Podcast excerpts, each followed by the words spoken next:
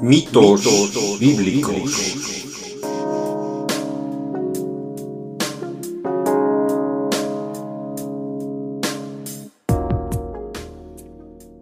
Un podcast de análisis y crítica postmodernista de mitos difundidos por textos religiosos, presentado por Oscar Garrido.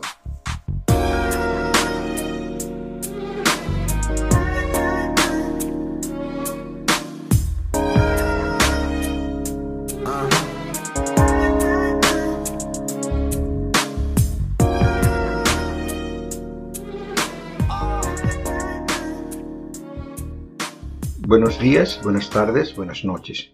Bienvenidos al podcast Mitos Bíblicos. Yo soy Oscar Garrido, el presentador del podcast, aunque es posible que me conozcas como Kierkegaard, un apodo que utilicé durante mucho tiempo en Internet. Soy además el autor del libro La Biblia y otros mitos, un viaje al mundo del delirio. Hoy quiero empezar haciendo un pequeño estudio comparativo para mostrarles un ejemplo particularmente bueno y claro de cómo un texto bíblico puede ser una especie de etapa de transición en la evolución de un texto anterior a uno posterior. Por ello, en esta ocasión leeré directamente los textos en lugar de utilizar al robot. Para ello, me centraré en la epístola de Judas, porque aunque esta no es la única instancia, tal vez es el mejor ejemplo.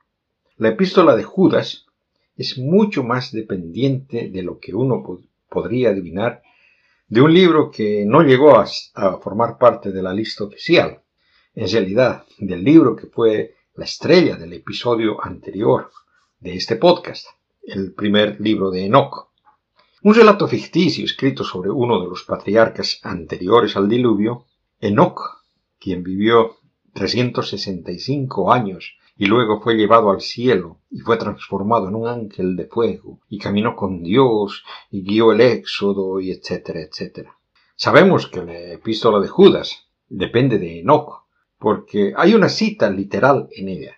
Pero hay mucha más influencia del libro de Enoch en Judas de lo que la gente suele pensar.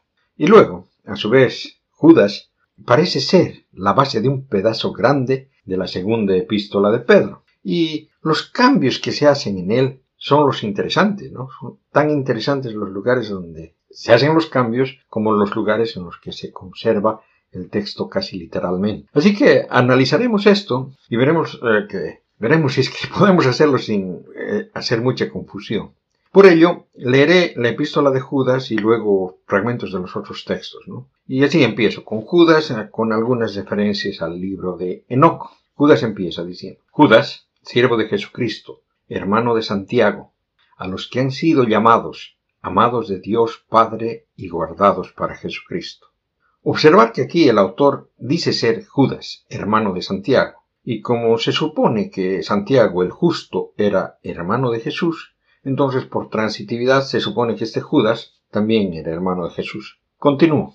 A vosotros, misericordia, paz y amor abundantes. Queridos, Tenía yo mucho empeño en escribiros acerca de nuestra común salvación y me he visto en la necesidad de hacerlo para exhortaros a combatir por la fe que ha sido transmitida a los santos de una vez para siempre, porque se ha introducido solapadamente algunos que hace tiempo la escritura señaló ya para esta sentencia. Son impíos que convierten en libertinaje la gracia de nuestro Dios y niegan al único dueño y Señor, nuestro, Jesucristo.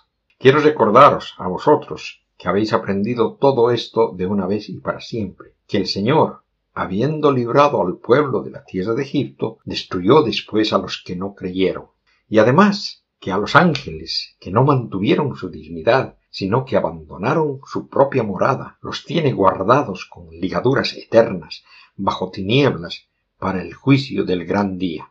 Y claro, esto es por supuesto está basado en el Génesis 6, 1 al 4, los hijos de Dios conviviendo con las hijas de los hombres, etcétera, etcétera. Pero la idea esta de que fueron castigados bajo la tierra está sacada directamente de la mitología griega, donde los titanes fueron consignados a las cámaras subterráneas por los dioses triunfantes. Esto desde luego está reflejado en el primer libro de Enoch. Lo que acabamos de leer en Judas parece estar basado en el primer libro de Enoch, capítulo 10, versículo 12. Que sus hijos perecerán y ellos verán la destrucción de sus queridos, encadenados durante setenta generaciones en los valles de la tierra hasta el gran día de su juicio. Bueno, volvamos al versículo 7 de la epístola de Judas. Y lo mismo para Sodoma y Gomorra, las ciudades vecinas, que como ellos fornicaron y se fueron tras una carne diferente, padeciendo la pena del fuego eterno, sirven de ejemplo. Igualmente estos, a pesar de todo, alucinados en sus delirios, manchan la carne, desperdician el señorío e injurian a las glorias. Las glorias son los ángeles, ¿ok? En cambio, el arcángel Miguel, cuando altercaba con el diablo disputándose el cuerpo de Moisés, no se atrevió a pronunciar contra él juicio injurioso, sino que le dijo que te castigue el Señor. Y esta es una referencia a una historia que Orígenes de Alejandría en el segundo siglo nos dice que se encontraba en un libro llamado La Asunción de Moisés, del cual ya no tenemos copia. Por cierto, la epístola de Judas tiene solo un capítulo, por lo que eh, cuando los referencio solamente se refiere a los números de los versículos. Bueno, continuamos. Judas 10. Pero estos injurian lo que ignoran y se corrompen en las cosas que, como animales irracionales, conocen por instinto. Hay de ellos, porque se han ido por el camino de Caín, por un salario se han abandonado al descarrío de Balaam, y han perecido en la rebelión de Coré. Bueno, todas estas son referencias a Génesis, Éxodo, Números, historias conocidas del Pentateuco. Verso 12. Estos son una mancha, cuando blanqueteaban desvergonzadamente en vuestros agapes y se apacientan en sí mismos. Son nubes sin agua, zarandeadas por el viento. Y esto parece reflejar el primer libro de Enoch, capítulo 2, versículo 3. Ver las señales del verano y las señales del invierno, cómo la tierra entera se llena de agua y las nubes rocían la lluvia sobre ella. Volvemos a Judas a la mitad del capítulo 11. Árboles de otoño, sin frutos, dos veces muertos, arrancados de raíz. Y eso viene de Enoch 3.1. Observad y ved cómo los árboles se secan y cae todo su follaje. Volviendo al versículo 13 de Judas. Son olas salvajes del mar que echan la espuma de su propia vergüenza. Esto sí que parece pronóstico de tiempo aquí, entre octubre y noviembre, por esta época. Bueno, volviendo a la mitad del versículo 13 de Judas. Estrellas errantes, a quienes está reservada la oscuridad de las tinieblas para siempre. Bueno, si nos damos cuenta, muchas veces a los ángeles se les llama estrellas.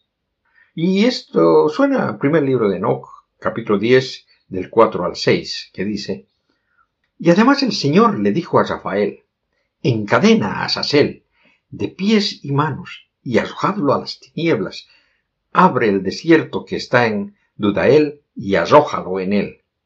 Bota sobre él piedras ásperas y cortantes, cúbrelo de tinieblas y déjalo ahí eternamente sin que pueda ver la luz.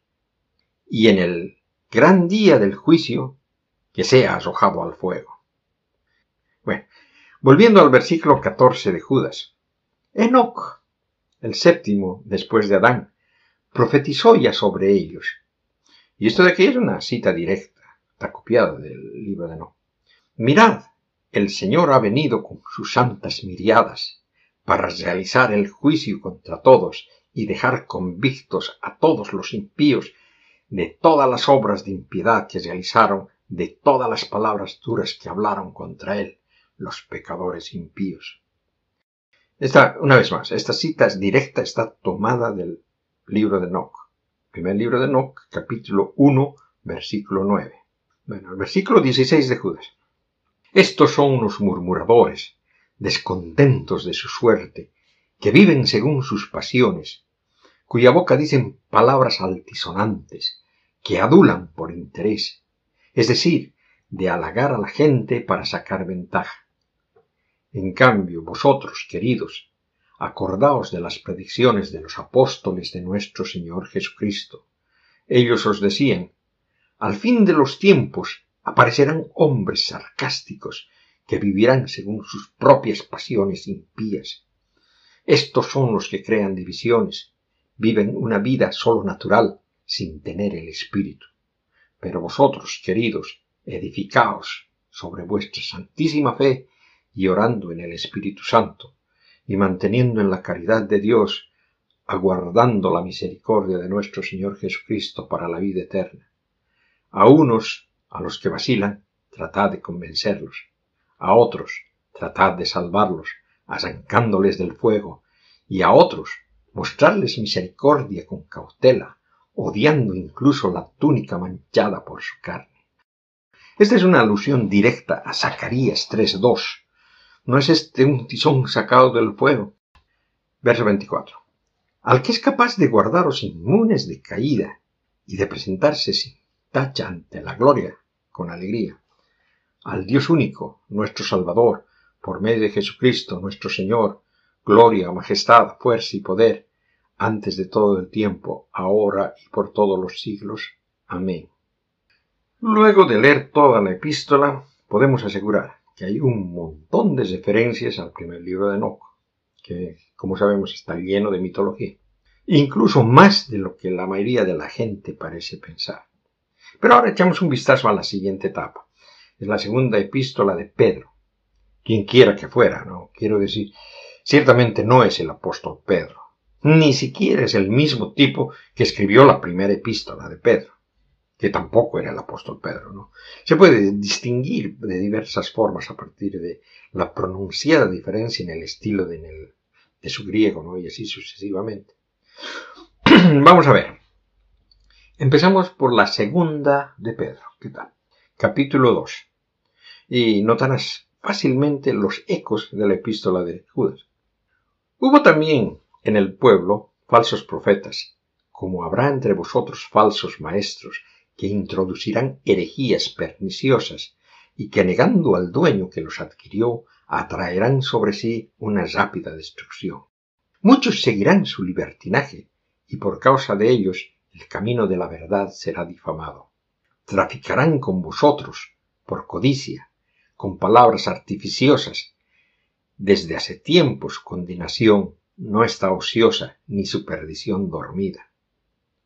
Recuerdan en la epístola de Judas las cosas sobre lo que estaban ya predestinadas a la condenación. Está usando el mismo, la, misma, el mismo asunto. Capítulo 2, versículo 4. Pues si Dios no perdonó a los ángeles que pecaron, sino que precipitándolos sobre los abismos tenebrosos del tártaro, los entregó para ser custodiados hasta el juicio. Bueno, eso está casi literalmente sacado de Judas, ¿sí? Si no perdonó al antiguo mundo, aunque preservó a Noé, heraldo de la justicia, y a otros siete, cuando hizo venir el, el diluvio sobre el mundo de los impíos.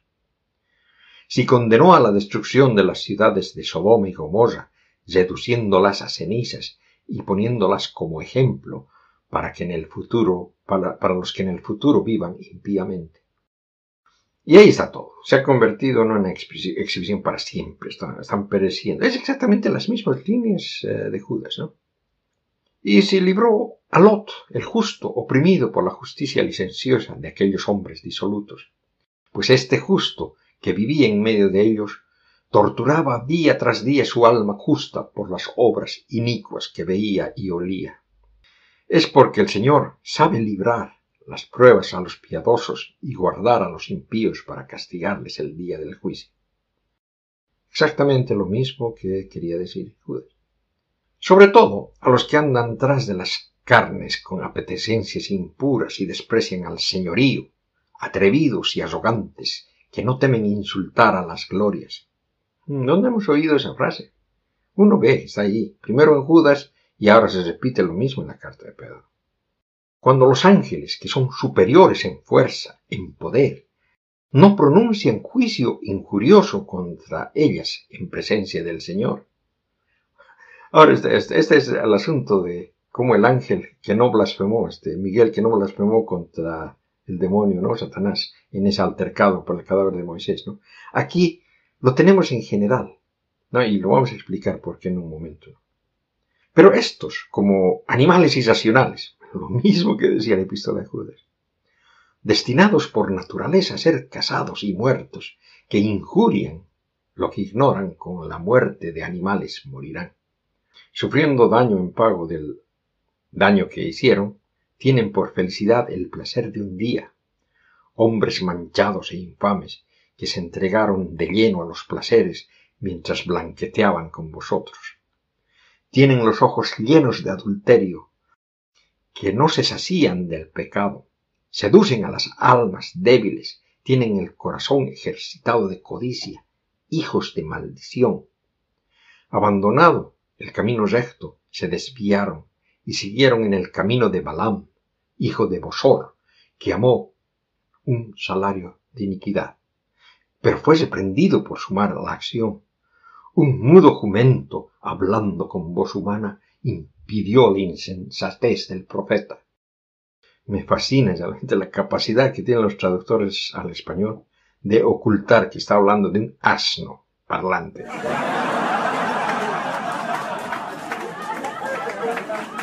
Esos son las fuentes secas y nubes llevadas por el huracán, a quienes está reservada la oscuridad de las tinieblas. Esas son las nubes que prometen lluvia, pero no cumple. Para ellos se ha reservado la penumbra de las tinieblas, exactamente la misma frase de Judas. Hablando palabras antisolantes pero vacías, seducen con las pasiones de la carne y el libertinaje de los que acaban de alejarse de los que vivían en Esor. Les prometen libertad mientras ellos son esclavos de la corrupción, pues uno queda esclavo de aquel que le vence. Porque sí, después de haberse alejado de la impureza del mundo por el conocimiento de nuestro Señor y Salvador Jesucristo, se enredan nuevamente en ella y son vencidos, su póstera situación resulta peor que la primera. Y así, continúa hasta el final del capítulo. Pasamos al capítulo 3, versículo 1. Esta es, ya, queridos, la segunda carta que os escribo. En ambas, con lo que os recuerdo, despierto en vosotros el recto criterio. Acordaos de las predicciones de los santos profetas y del mandamiento de nuestros apóstoles, que es el mismo del Señor y Salvador. Sabed, ante todo, que en los últimos días vendrán hombres llenos de sarcasmo y guiados por sus propias pasiones. ¿Qué dirán en son de burla? ¿Dónde queda la promesa de su venida? Pues desde que murieron los padres, todo sigue desde como al principio de la creación. Y nuevamente el autor dice que los padres murieron, olvidándose de que se supone que él es uno de sus padres.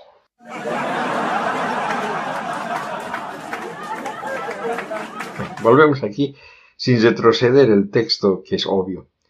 En el primero, eh, primero se tiene el primer libro de Enoch, luego la epístola de Judas, que usa bastante del libro de Enoch, quien quiera que fuera Judas, ni siquiera dice realmente quién es, ¿no? Aunque tradicionalmente la gente piensa que, o al menos supone, de que es uno de los hermanos de Jesús. Y luego Judas es usado casi en su totalidad por el autor de la segunda epístola de Pedro, aunque no es exactamente lo mismo. Las diferencias son interesantes. Por ejemplo, ¿por qué cortó el asunto de la disputa entre Miguel y Satanás sobre el cuerpo de Moisés? todavía usa la misma enseñanza, no andes insultando o blasfemando a los ángeles, ni siquiera a Satanás. Eh, quiero decir, eh, se puede uh, imaginar que alguien necesita, necesita esa, enseñanza. En sí son mm, los que están reprendiendo a los ángeles, ¿no? Eh, en, Judas se entiende por qué lo dijo, porque Miguel no insultó a Satanás. Pero aquí que los ángeles no insultan a los demonios, ¿no? Porque, digamos, no, no tienen ninguna finalidad, ¿no? Y es posible, ¿no? De que en la segunda de Pedro se escribió así, tan tarde, a finales del segundo siglo, ¿no? Que existe ya esa ansiedad canónica. Judas obtuvo la historia de la disputa entre Miguel y Satanás sobre el cuerpo de Moisés de un escrito que no es parte de la Biblia. Y por supuesto, en la segunda de Pedro Tampoco existe la jugosa cita palabra por palabra del primer libro de No, que tiene la epístola de Judas. ¿Por qué? Porque tampoco terminó en el canon oficial. Y aunque Tertuliano, que era el padre de la iglesia mm, cartaginense ¿no? de finales del siglo II pensaba de que el primer libro de Enoch debería incluirse en la Biblia, en parte realmente por esta cita en el libro de Judas. Bueno, es el mismo tipo de debate y de punto de vista que en la segunda carta de Pedro, que si observamos las cosas detalladamente, veremos que tiene mucho más cuidado en términos de la ortodoxia, ¿no? Lo que querido mostrar es que existe una clara dependencia literaria del libro de Enoch a la epístola de Judas y de Judas a la segunda de Pedro. Bueno, descartes la posibilidad de que Judas, el hermano de Jesús, escribiera una de esas cartas y que Pedro, el discípulo de Jesús, escribiera la otra. En realidad supongo que no. O sea, uno puede imaginarse que estarían familiarizados con el trabajo de los demás, ¿no? Pero por supuesto, hay otros factores que realmente lo descartan, ¿no? No hay forma que la gente pueda explicarse cómo Judas, el hermano de Jesús, o Simón Pedro, habrían podido escribir el tipo de griego que tenemos aquí. Y hay todo un tipo de anacronismos y un etcétera bastante amplio. ¿no? Mi intención en esto um, era mostrar que se puede determinar la dependencia literaria a veces con bastante claridad. Desde luego no siempre tiene que ser así de literal, ¿no? Y así de explícita como en este ejemplo, ¿no? Pero este tipo de ejemplo nos permite saber qué olfatear, ¿no? Es más o menos una manera que la mayoría o los, los eruditos lo hacen, ¿no? Gran parte de, de, los eruditos piensan, por ejemplo, que Mateo y Lucas, los evangelios de Mateo y Lucas, usaron el evangelio de Marcos, ¿no? Y podemos ver las diferencias entre estos evangelios, ¿no? Y esas diferencias son de tipo ideológico. Existe el mismo patrón de cómo repetir la mayor parte de las cosas, pero cambiar en partes puntuales. Y normalmente se puede averiguar por qué se realizaron esos cambios. Continuamos con el único segmento que no ha faltado en ninguno de los episodios hasta ahora. El segmento se llama Apología, o no, o no, la apología que veremos hoy es tan pero tan mala incluso muchos apologistas y hasta creacionistas dirán que esto es una tontería y no querrán usarlo. Aún así se lo escucha con frecuencia y está publicado en un sinnúmero de páginas de creyentes y desde luego que circula sin parar en las redes sociales o por correo electrónico. Indudablemente, esta es una leyenda urbana en la que se dice que se ha demostrado que la historia del libro de Josué, en la que Josué se está quedando sin luz del día para una batalla y no podría matar a todos los malos con la luz del sol que le quedaba, le pide a Dios que haga algo al respecto y lo que hace Dios es alargar el día. Y esto le da tiempo, ¿no? Para terminar la batalla y matarlos a todos. Esto está en Josué 10, versículos 12 y 13. Entonces habló Josué a Yahweh. El día que Yahweh entregó al amorreo, en manos de los israelitas, a los ojos de Israel y dijo, Detente, sol, en Gabaón. Y tú, luna. En el valle de Ayalón. Y el sol se detuvo, y la luna se paró hasta que el pueblo se vengó de sus enemigos. ¿No está esto escrito en el libro del justo? El sol se paró en medio del cielo, y no tuvo prisa en ponerse, como un día entero. Bueno, esta es una historia bastante difícil de creer, ¿cierto? Por un lado, y supongo que a pesar de que de parecer una cosa fácil, es bastante difícil de realizar. Eh, y es por eso que es obvio que el autor de la historia pensaba que el Sol orbitaba alrededor de la Tierra como, como lo hace la Luna, ¿no? los lectores modernos de la Biblia que quieren creer que lo que dice la Biblia es literalmente verdad, han tenido que pensar en todo tipo de disparates para explicarlo. Como por ejemplo, bueno, hay que admitir que sería demasiado complicado en pensar que Dios causó que el sol se detuviera, ¿no? Eso sencillamente no pudo suceder, ¿no? Lo que hizo fue hacer girar ser que la Tierra se detenga y deje de girar, y por eso parecía de que el Sol estaba estacionario. Eso en realidad es mucho más complicado, ¿no? Porque en ese caso los, continentes se hubieran disparado, ¿no? Uno sobre otro, ¿no? Las montañas hubieran salido al espacio, eh, la, atmósfera se hubiera salido del alrededor. eso es lo que había pasado, ¿no? Es, simple inercia. Claro. Eh, lo que dicen entonces es que Dios puede, podría haber hecho todas las cosas para evitar que eso suceda, ¿no? Y, bueno, habría que suponer que podría serlo, ¿no? Puede ser todo. Pero se supone que todo eso está sucediendo en el, en el trasfondo de lo que parece ser una historia relativamente simple. Eso es como cuando Dios puso a todos los animales en el arca. Bueno, tal vez los redujo de tamaño, pero vamos, vamos. ¿Cómo han llegado los pingüinos de la Atlántida? Bueno, tal vez los tenía en un témpano de hielo llamando su camino. cree todo eso. Es decir, incluso si se concede que Dios existe y es todopoderoso y lo podría ser todo, incluso así la historia es inimaginablemente de compleja, ¿no? Como lo que dice que está haciendo en la historia de Josué. Bueno, tal vez la tierra realmente se detuvo, pero Dios cambió el... La tierra no se detuvo, diré.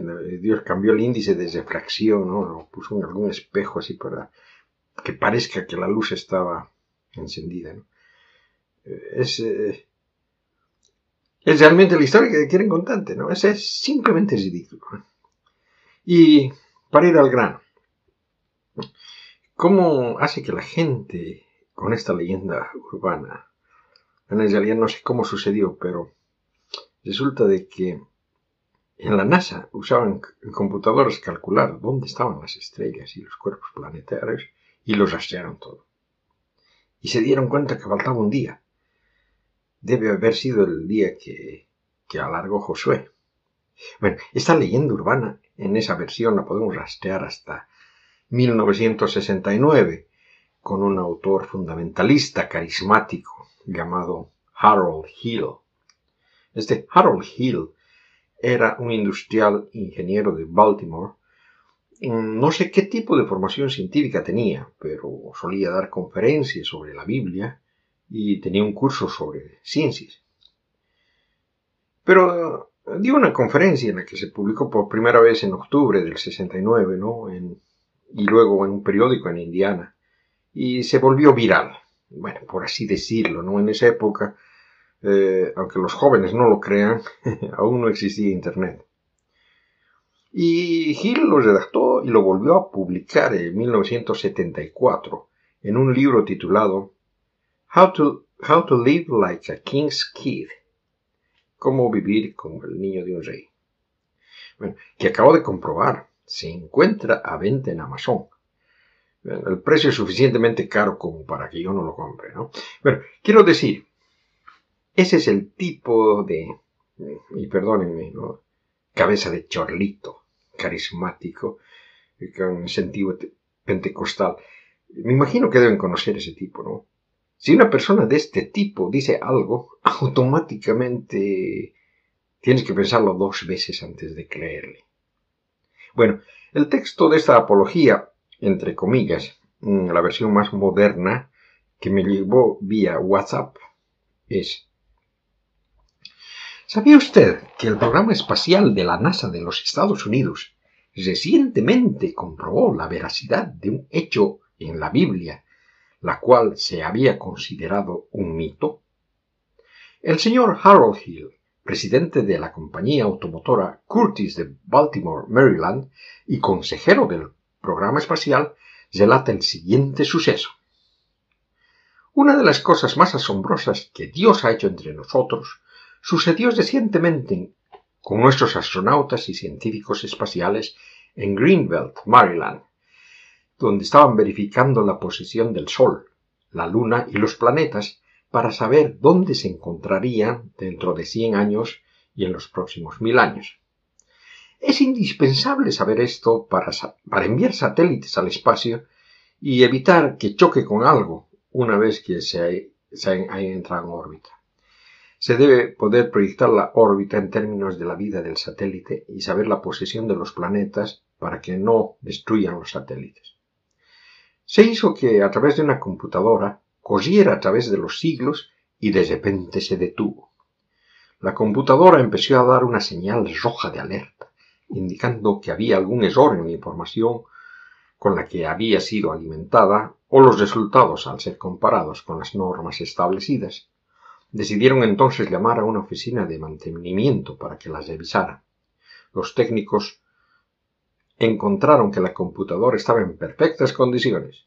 El director de operaciones de la IBM preguntó cuál era el problema y para su sorpresa la respuesta fue Hemos encontrado que falta un día en el universo del tiempo que ha transcurrido en la historia. Entonces, al rascarse la cabeza, no había respuesta. En el equipo había un cristiano que dijo Una vez escuché en un estudio bíblico en la iglesia que el sol se detuvo. Ellos no le creyeron, pero como no tenían ninguna otra respuesta, le dijeron Muéstranos. Él entonces tomó su Biblia y leyó del libro de Josué, algo bastante ridículo para alguien con sentido común. Ese pasaje en que Dios decía a Josué, no tengas miedo, porque los he entregado a tus manos, ninguno de ellos te podrá resistir. Josué estaba preocupado porque el enemigo los había rodeado y si oscurecía el enemigo podría derrotarlos. Entonces Josué pidió al Señor que detuviera el sol y así sucedió. El sol se detuvo y la luna se paró y no se apresuró al ponerse casi un, día entero. Los ingenieros del programa espacial dijeron, ese es el día que falta. Rápidamente verificaron la computadora retrocediendo en el tiempo a la época descrita en la Biblia y descubrieron que se aproximaba, mas no era el lapso de tiempo exacto. El lapso que faltaba en la época de Josué era de 23 horas con 20 minutos, no un día completo. Leyeron nuevamente en la Biblia y allí decía, casi un día entero. Estas palabritas en la Biblia son muy importantes. Parte del problema había sido solucionado. No obstante, faltaban 40 minutos. Eso ocasionaba un gran problema. Si no aparecían esos 40 minutos, había, habrían grandes discrepancias en los cálculos espaciales debido a que los minutos se multiplican muchas veces en las órbitas.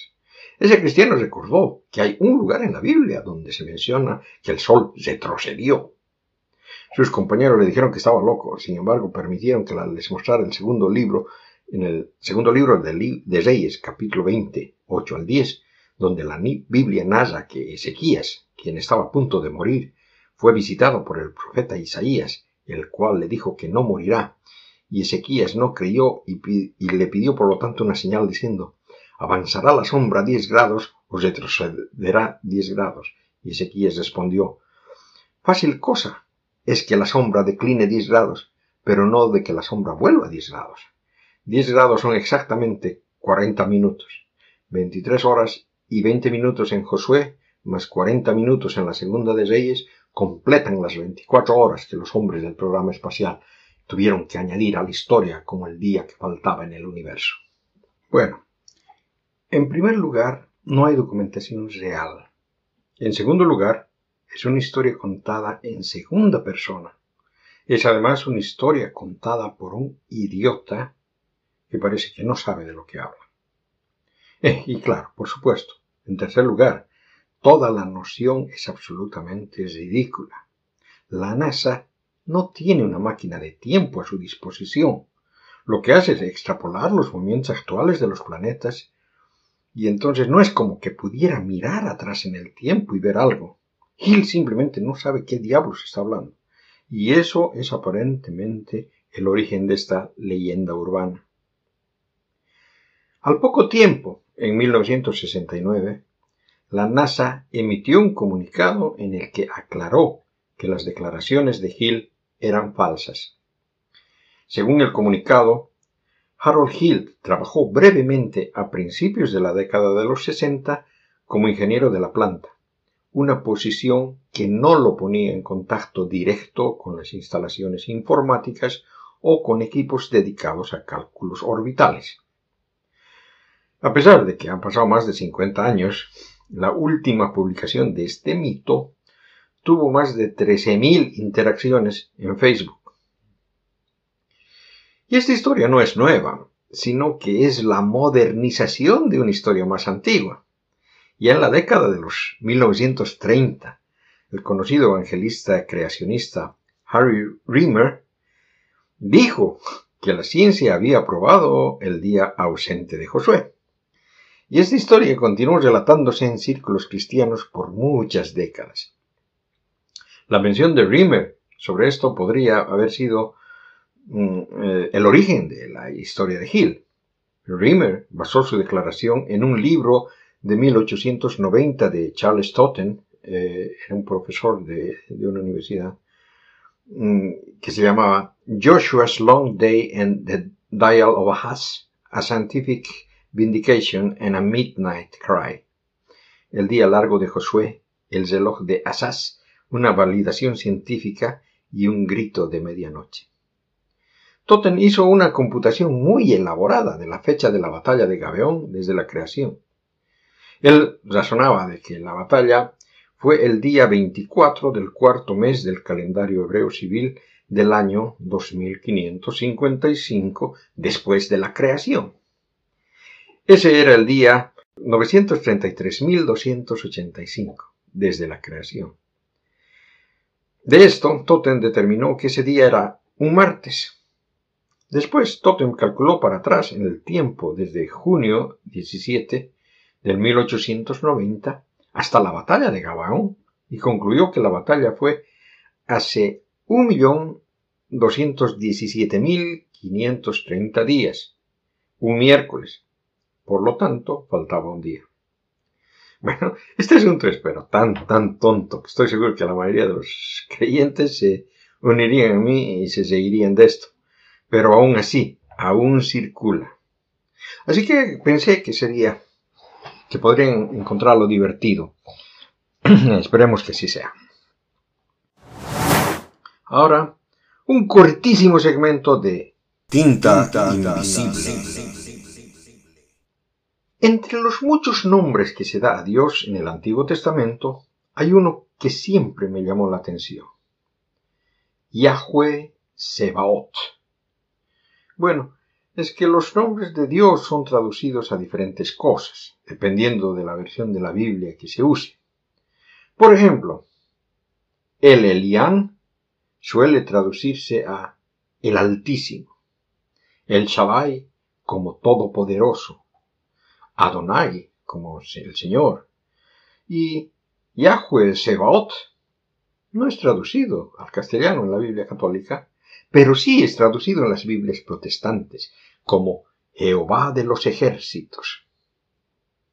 Bueno, primero hay que aclarar el nombre de Dios. En el hebreo original tenía cuatro letras que en el, que en el alfabeto moderno serían la Y, la H, la W, o como dicen en España, la V, y la H.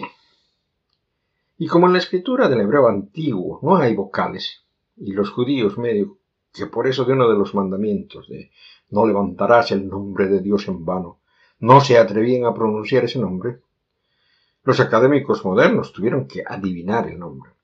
Y al final se concluyó de que se pronunciaba Yahweh exactamente como lo pronuncian ahora los judíos. Por lo que el Yahvé usado por los católicos es bastante cercano. Pero también hubieron otros que pusieron otras vocales, como Yeva, Yevin y a veces Jehová.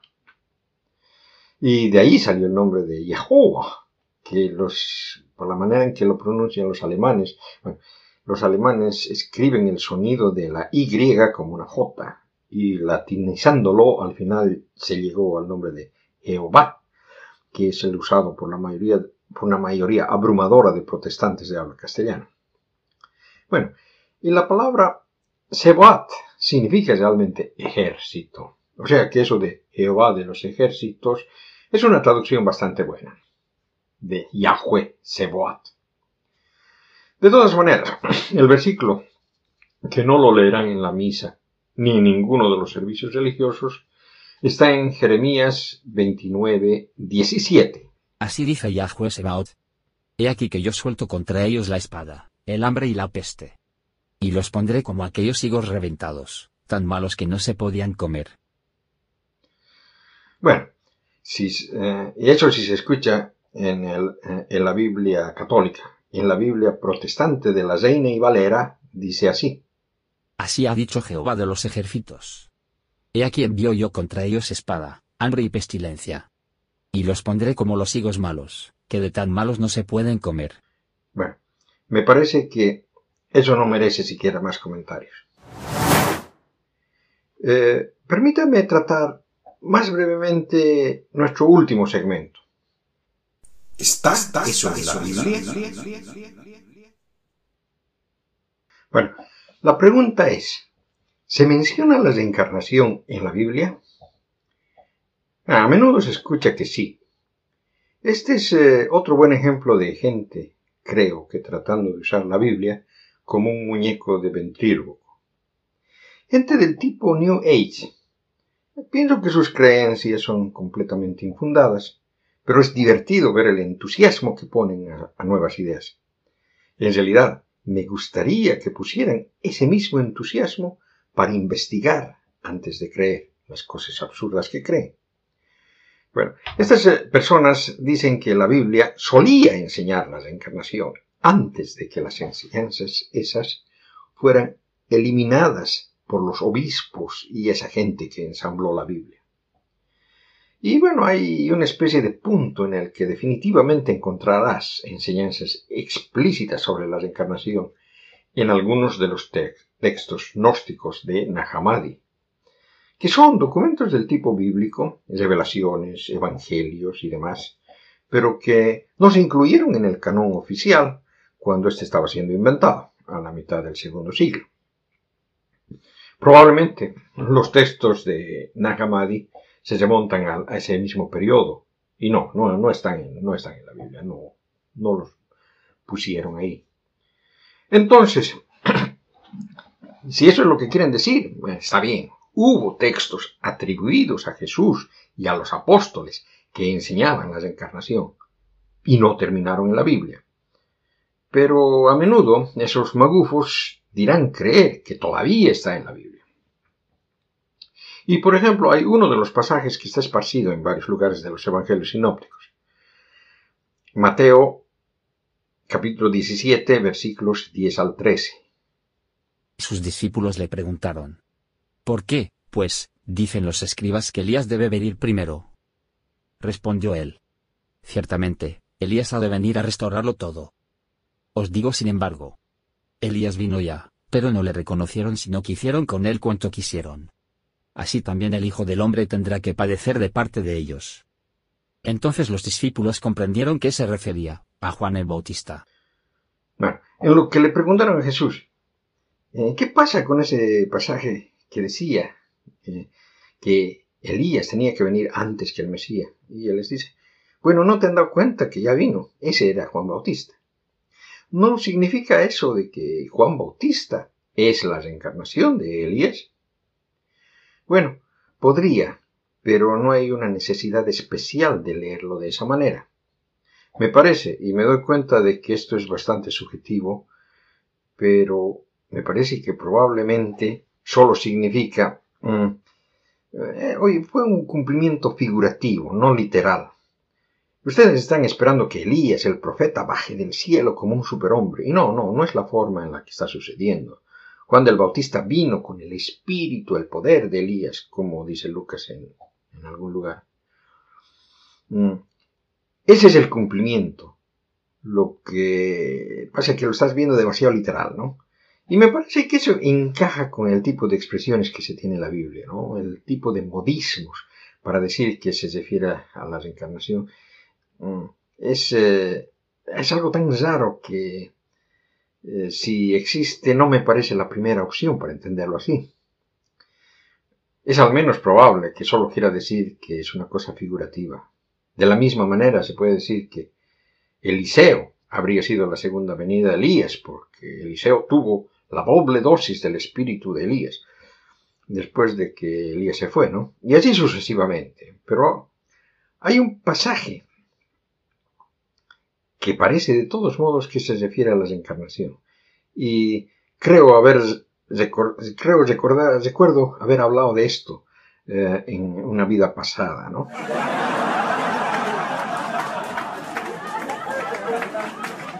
Es, es, el comienzo de Juan 9. Y es la historia de un hombre ciego de nacimiento. Y Jesús al pasar vio, ¿no? Ese hombre ciego de nacimiento y sus discípulos le preguntaron, Rabbi, ¿qué habrá pecado este hombre o sus padres para que hubiera nacido ciego? Y Jesús les responde, no, no es que este hombre haya pecado, ¿no? Ni sus padres, sino que eh, las obras de Dios se manifiestan en él, ¿no? Entonces, eh, eh, más o menos lo que dice es, están equivocados en los dos aspectos, ¿no? Este hombre nació ciego por una razón, no fue por azar, sino que ha estado, ¿no? Esperándolo, esperando hoy para que le demos gloria a Dios al sanarlo de su ceguera, ¿no? Y ahora mira, ¿no? Y eso es lo que pasa, ¿no? Entonces, mm, mm, no, no se puede decir otra cosa de este, de este párrafo, ¿no? ¿Está respaldando Jesús la, la noción de la reencarnación? No, pero es interesante, ¿no? Que el evangelista Juan, o quien sea que haya escrito esto, ¿no? Parece presentar esto como una opción viva que los discípulos habrían tenido, ¿no? Ven a un tipo que no sabe que nació ciego. Uy, eso sí que es terrible, ¿no? ¿Qué pudo haber llevado eso? Podría ser un castigo de Dios, un poco cruel. Podría decir por el pecado de sus padres.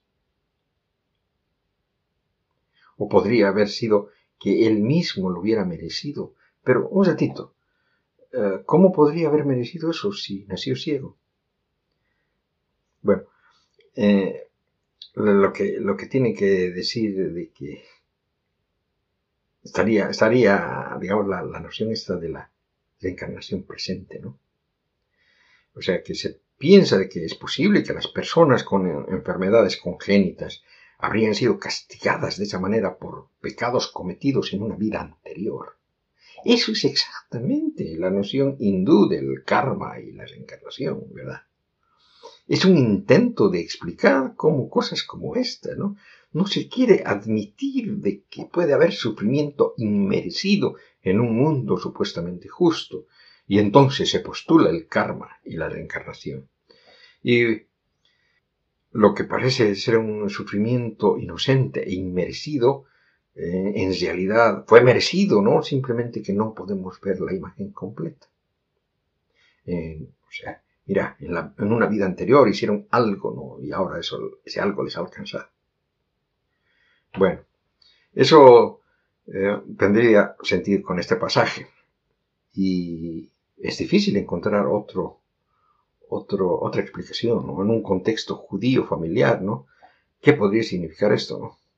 Y en realidad yo escuché, mm, mm, eh, hay, hay, un libro que se llama el libro de las interpretaciones rabínicas del libro del cantar de los cantares, en el que un rabino, eh, sugiere, no sé, no, no recuerdo bien el contexto, ¿no? Pero más o menos sugiere de que si una mujer embarazada ingiere algo que sea ritualmente impuro, digamos un sándwich de jamón, mm, cuando ella está en la cafetería, ¿no? ve una carne misteriosa, ¿no? ni siquiera sabe qué es lo que es, pero ella asume que es kosher y pero resulta que es cerdo, ¿no? o camarones o algo o algo no kosher, ¿no? y lo come.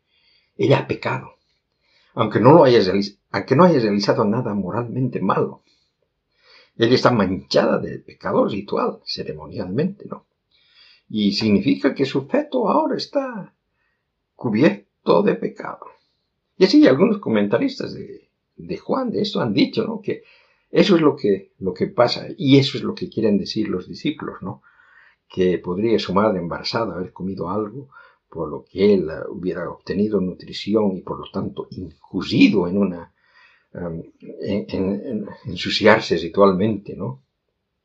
Mm, tengo que decir que esto parece tan descabellado, ¿no? Como la posibilidad en términos de cualquier pensamiento corporal que sea justo, ¿no? Tengo que pensar de que la reencarnación, el karma y todo eso, ¿no?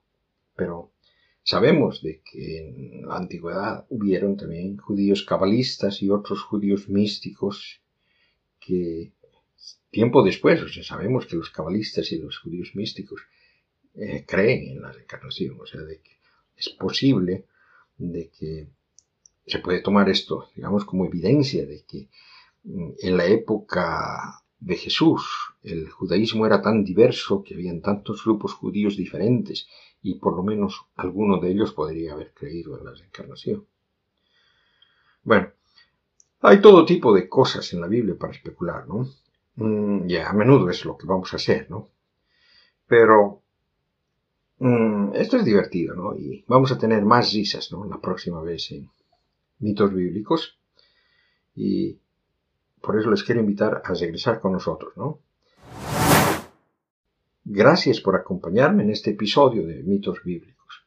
Envíen sus preguntas, comentarios o cualquier otra retroalimentación sobre el programa, lo cual realmente espero que lo hagan mediante la app de Anchor o mediante los comentarios de iBox o mediante la sección de contactos del blog del podcast que está en mitos bíblicos sin espacios ni acentos webnode.com. También me pueden encontrar en mi página de Facebook, facebook.com barra diagonal doctor.oscar.gallido o en mi cuenta de Twitter arroba omgallido.g o en Telegram arroba Oscar sin espacios. Mitos Bíblicos se distribuye en las más importantes plataformas digitales. Si tu app favorita te permite realizar comentarios, te agradeceré mucho que lo hagas. Si te gustó este episodio, suscríbete y compártelo con tus amigos. Regresaré con otro fascinante e informativo episodio dentro de dos semanas. Chao, chao.